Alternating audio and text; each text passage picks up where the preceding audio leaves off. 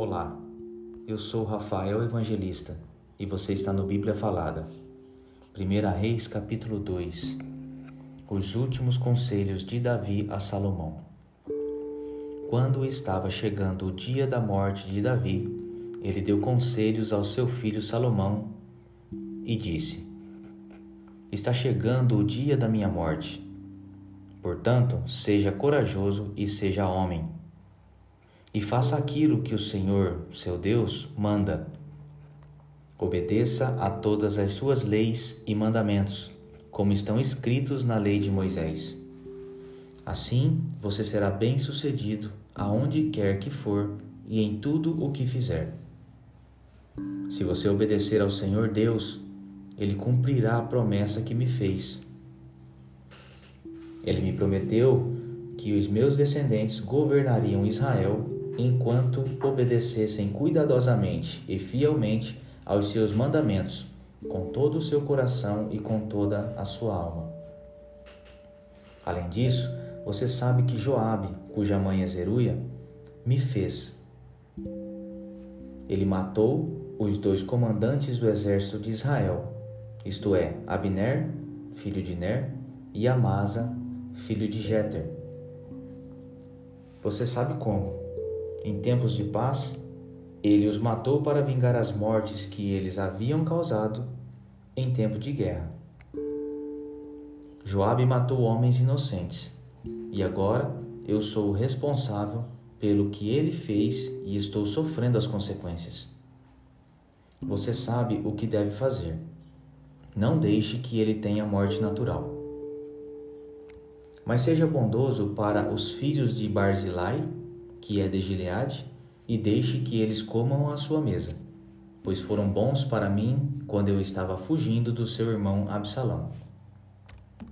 E Davi continuou: Não esqueça Simei, filho de Gera, da cidade de Baurim, no território da tribo de Benjamim. Ele me amaldiçoou durante o dia em que fui a Maanaim. Portanto, quando eu me encontrei com ele, perto do rio Jordão, jurei em nome do Senhor que não o mandaria matar. Mas você é um homem sábio e não deve deixar que ele fique sem castigo. Você sabe o que deve fazer para que ele morra. A morte de Davi. Davi morreu e foi sepultado ao lado dos seus antepassados na cidade de Davi. Ele foi rei de Israel 40 anos Governou sete anos em Hebron e trinta e três anos em Jerusalém. Salomão ficou no lugar de Davi, seu pai, como rei, e o seu governo se fortaleceu muito. A morte de Adonias. Então Adonias, filho de Agite, foi visitar Batseba, a mãe de Salomão. Ela perguntou: a sua visita é de amigo? É sim, respondeu ele. E continuou: Eu quero lhe dizer uma coisa. Diga, disse ela. E Adonias disse: A senhora sabe que sou eu quem deveria ser o rei, e que todos esperavam isso em Israel. Mas as coisas aconteceram de modo diferente. E o meu irmão se tornou rei, porque essa era a vontade de Deus, o Senhor. Agora vou lhe fazer só um pedido e peço que a senhora me atenda. O que você quer? perguntou Batseba.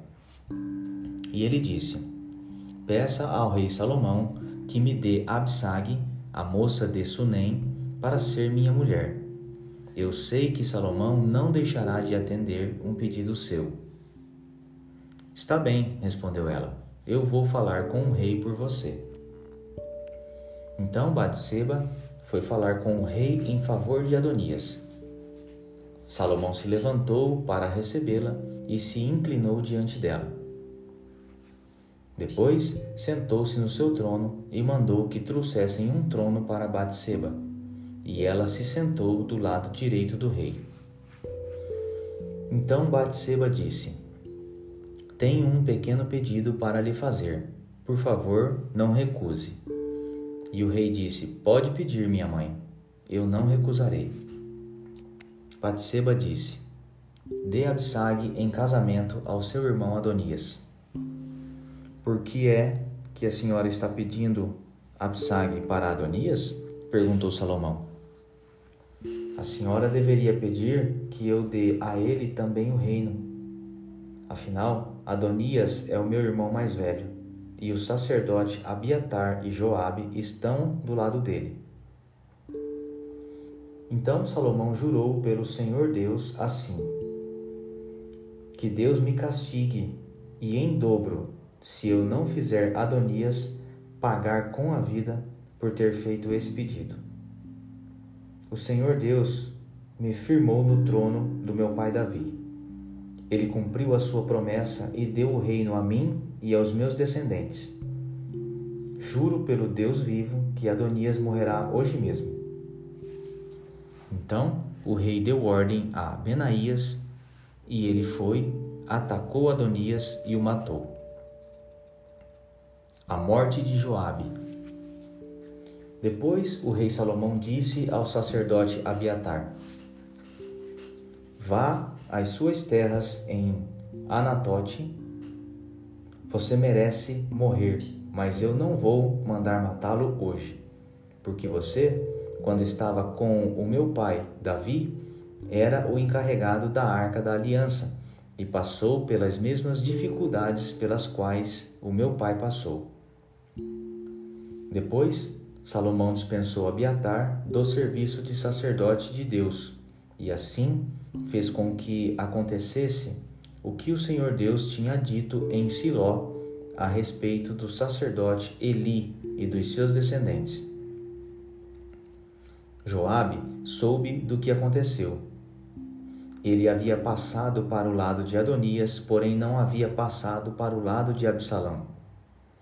Então fugiu para a tenda da presença do Senhor Deus e ficou segurando nas pontas do altar. Contaram ao rei Salomão que Joabe havia fugido para a tenda e estava ao lado do altar. Então ele mandou um mensageiro perguntar a Joabe por que havia fugido para o altar.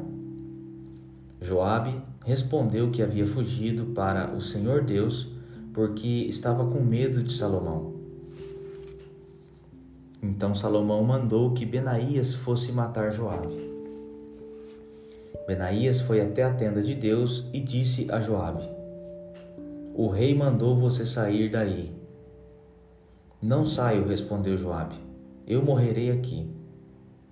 Então Benaías voltou e contou ao rei o que Joabe tinha dito.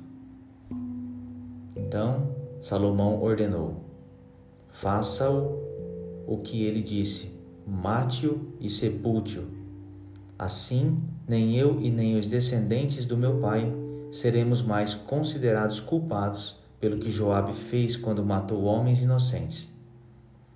O Senhor Deus castigará Joabe pelos assassinatos que cometeu sem o conhecimento do meu pai Davi.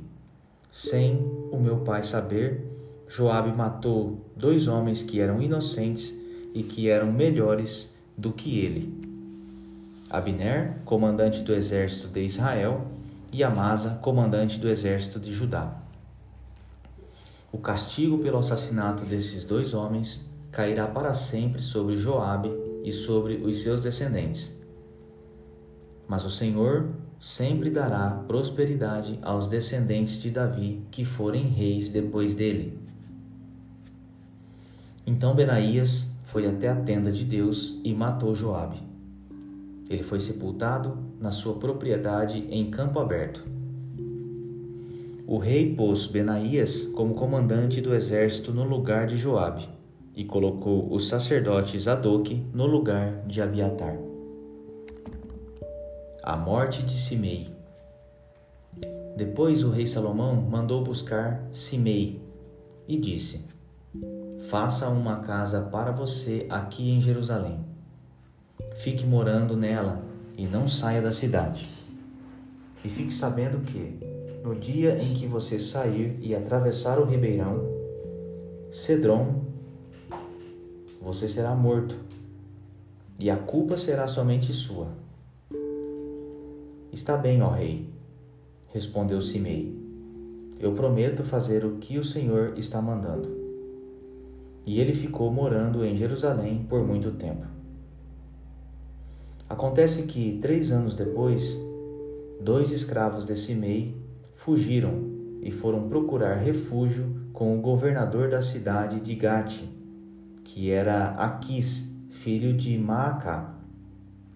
Simei ficou sabendo e por isso selou seu jumento e foi até Gate falar com Aquis a fim de procurar os seus escravos. Ele os achou e os levou de volta para casa. Quando Salomão soube do que Simei havia feito, mandou buscá-lo e disse: Eu fiz você jurar em nome do Senhor que não sairia de Jerusalém. Eu lhe avisei que se fizesse isso, você certamente morreria. Você concordou com isso e disse que me obedeceria. Então, por que é que você quebrou o seu juramento, feito em nome do Senhor, e desobedeceu a minha ordem? Você sabe muito bem de todo o mal que fez a Davi, meu pai. O Senhor Deus fará com que a sua maldade caia sobre você mesmo porém me abençoará e fará com que o reino de Davi fique seguro para sempre. Então o rei deu ordem a Benaías e ele saiu, atacou Simei e o matou. E assim Salomão controlou completamente a situação do seu governo.